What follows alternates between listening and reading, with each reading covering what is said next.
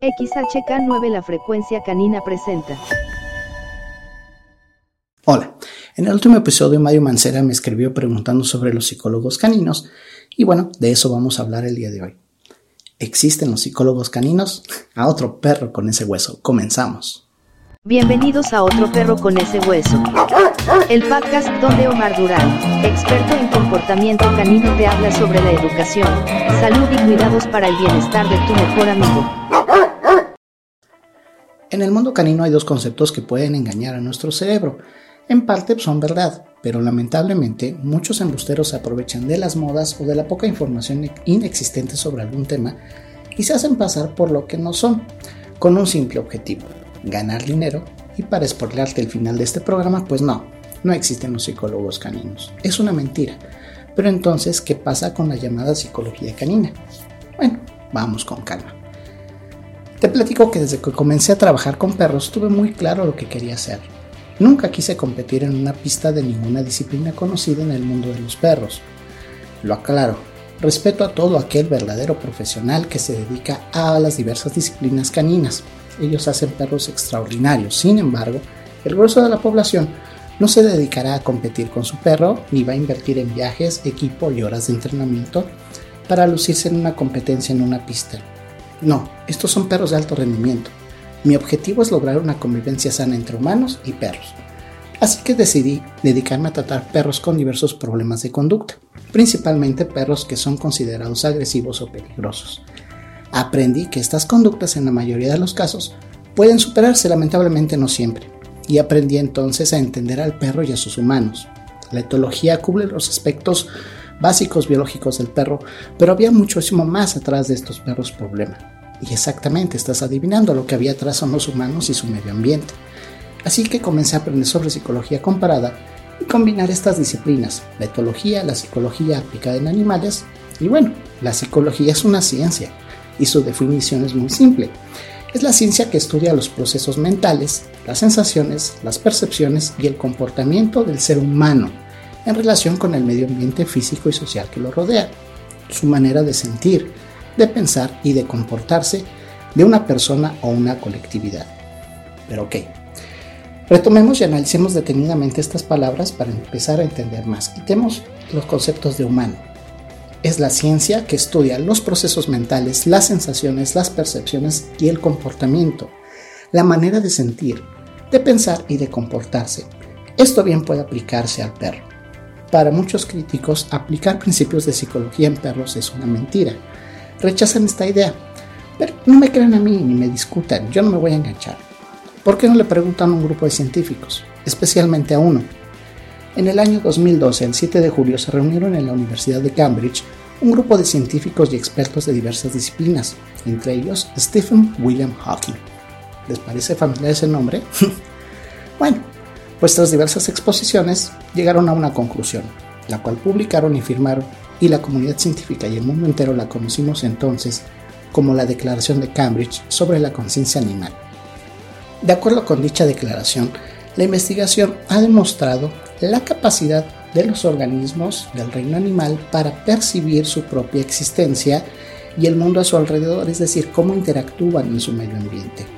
Además, en los últimos años, la neurociencia ha estudiado las áreas del cerebro, descubriendo que las áreas que nos distinguen del resto de los animales no son las que producen la conciencia, es decir, se deduce que los animales estudiados poseen conciencia porque las estructuras cerebrales responsables por los procesos que generan la conciencia en humanos y otros animales son equivalentes. Por tanto, la comunidad científica mundial acepta el hecho de que los animales no humanos, incluidos los perros obviamente, son seres sintientes y que tienen procesos mentales, es decir, sienten y piensan. Y si estas cualidades son la base del estudio de la psicología, entonces, como dijera mi bisabuelo, a darle que es mole de hoy. Por cierto, quien se imagine que la psicología en perros es algo más o menos así como sentar un perro en un diván, pues no, no lo es. Es algo más simple, pero no por eso deja de ser algo serio y científico.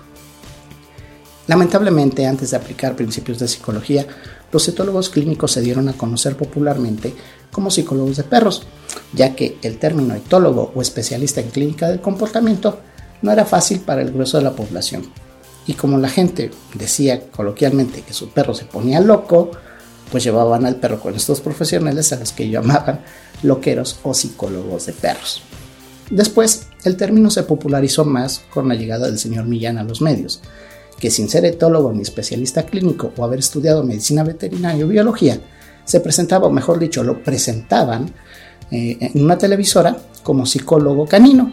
Y bueno, lo veíamos hablar de psicología canina, pero en realidad hablaba de comportamiento de lobos en manada y la manera tradicional en que esto se estudió hace casi 50 años.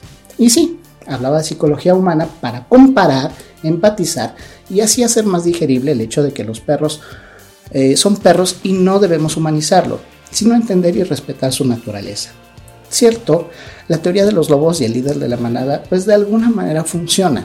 Como sea, el tipo César es todo un personaje. En lo personal, yo creo que su éxito es empoderar a la gente y la manera en que los rescata de sus miedos y frustraciones por vivir con perros que no podían controlar. Viendo sus programas observé una constante que me ayudó a entender las cosas. La clave del problema son los dueños, es decir, una gama de humanos inestables, inseguros, desinformados, consentidores, sin carácter al momento de lidiar con sus mejores amigos. Podrían ser personas excepcionales, exitosas en sus negocios, pero un desastre al establecer su relación con sus perros. Personas que no tenían conciencia o idea de lo que significa tener un perro o de lo que es en sí un perro. Los problemas los originaban los humanos. No perdamos de vista que tener el respaldo de un canal de televisión que muchos quisiéramos honestamente y toda esta mercadotecnia representa un negocio rentable que finalmente es un show y que la mayoría de la gente no entiende muy bien estas cosas. Funciona, pero también hay otras formas para hacer trabajo con perros. Y de ahí, bueno, empezaron a surgir imitadores que sin preparación alguna comenzaron a cobrar por jalar, golpear y quebrar emocionalmente al perro, bajo esta imagen de psicólogo de perros. Lamentablemente la cultura popular nos hace simplificar, confundir o inventar profesiones. Al psicólogo se le confunde con el psiquiatra, al veterinario le decimos perriatra, al ingeniero le dicen calles, al estomatólogo se le conoce como dentista. Y bueno, actualmente vivimos en un furor en que sin mayor ética ni preparación cualquiera se presenta como coach para todo. Imagen, publicidad, etc. Coach de vida incluso les dicen. Incluso en el tema de los perros, se manejan los coach caninos y así las referencias populares trascienden y en muchas ocasiones producen efectos negativos. En mi caso, al menos, yo no me presento como psicólogo de perros, ya que estaría mintiendo, ni mucho menos como etólogo, porque estaría falseando información o haciéndome pasar por algo que no soy, un grado académico que no tengo. Aunque tengo estudios sobre temas de psicología comparada, etología y comportamiento animal, no necesariamente solo de perros, sino de algunas otras especies. Incluso mi marca es Dog Trainer porque el grueso de la población se le facilita relacionar el concepto perro y entrenador. Aunque lo que en realidad hago es un tratamiento integral de comportamiento canino. Incluso involucramos no solo a los propios dueños y a la familia donde vive el perro, sino a los médicos veterinarios, en ocasiones especialistas en clínica del comportamiento y eh, incluso en algunas ocasiones incluso psicólogos para que traten a los humanos, no a los perros. Eh, algunos de mis clientes, a la par que yo trabajo con sus perros, ellos también por recomendación nuestra han asistido a psicoterapia para mejorar de manera integral su vida, de la cual su perro es sin duda parte importante. Mucho menos me atrevo a decir que entreno dueños porque eso para mí es una referencia e insulto al ser humano como animal en un sentido negativo de la palabra. Para mí decir eso es denigrante para el animal humano y por ende para el animal no humano. Sin embargo, no es lo mismo decirse psicólogo de perros que haberse preparado y saber aplicar principios de psicología para poder enseñar tanto al perro como al humano. Eso se llama educar. Por eso, si acudes a algún profesional que se dice psicólogo de perros, pregúntale primero dónde estudió o que te presenta alguna acreditación. Mira, te cuento, por ejemplo, en España sí existe un programa académico homologado y respaldado por el Ministerio de Educación, así se manejan las cosas en Europa. donde se expide un certificado de estudios técnicos en psicología canina y adiestramiento, pero nunca te expide un título de psicólogo canino. No hay psicología canina como tal. La psicología solo hay una y ya la definimos. Existe desde que la humanidad comenzó a cuestionarse sobre el mundo y a hacer filosofía y ciencia y a crear su cosmovisión. Y principios, estos principios de psicología se pueden aplicar de manera comparada en el reino animal no humano. Como dato curioso te diré que el filósofo Aristóteles en su época ya concedía a los animales cierta inteligencia. ¿Por qué se la seguimos negando actualmente? De hecho, la psicología y especialmente la psicología educativa en su momento se sustentaron en experimentos de observación del comportamiento animal. Así nacieron escuelas como el funcionalismo, el behaviorismo o mejor conocido conductismo, que es la escuela rusa iniciada por Pavlov principalmente, así como el psicoanálisis. Y del otro lado del mundo, pues se trabajó con las investigaciones sobre los procesos de aprendizaje, eh, donde el mayor exponente es Skinner. Todos ellos se basaron en experimentos de observación de comportamiento de animales. Como verás, pues no estoy inventando ni descubriendo nada nuevo. Así que si alguien quiere vender la idea de que utilizará con tu perro las técnicas de enseñanza más modernas que se aplican con los niños, simplemente es un fantoche que no sabe que los modelos educativos modernos para los niños se basaron en el estudio del comportamiento animal. Incluso, evolucionistas como Brian Hare de la Universidad de Duke actualmente realiza estudios sobre la cognición y la evolución del hombre estudiando y trabajando con perros.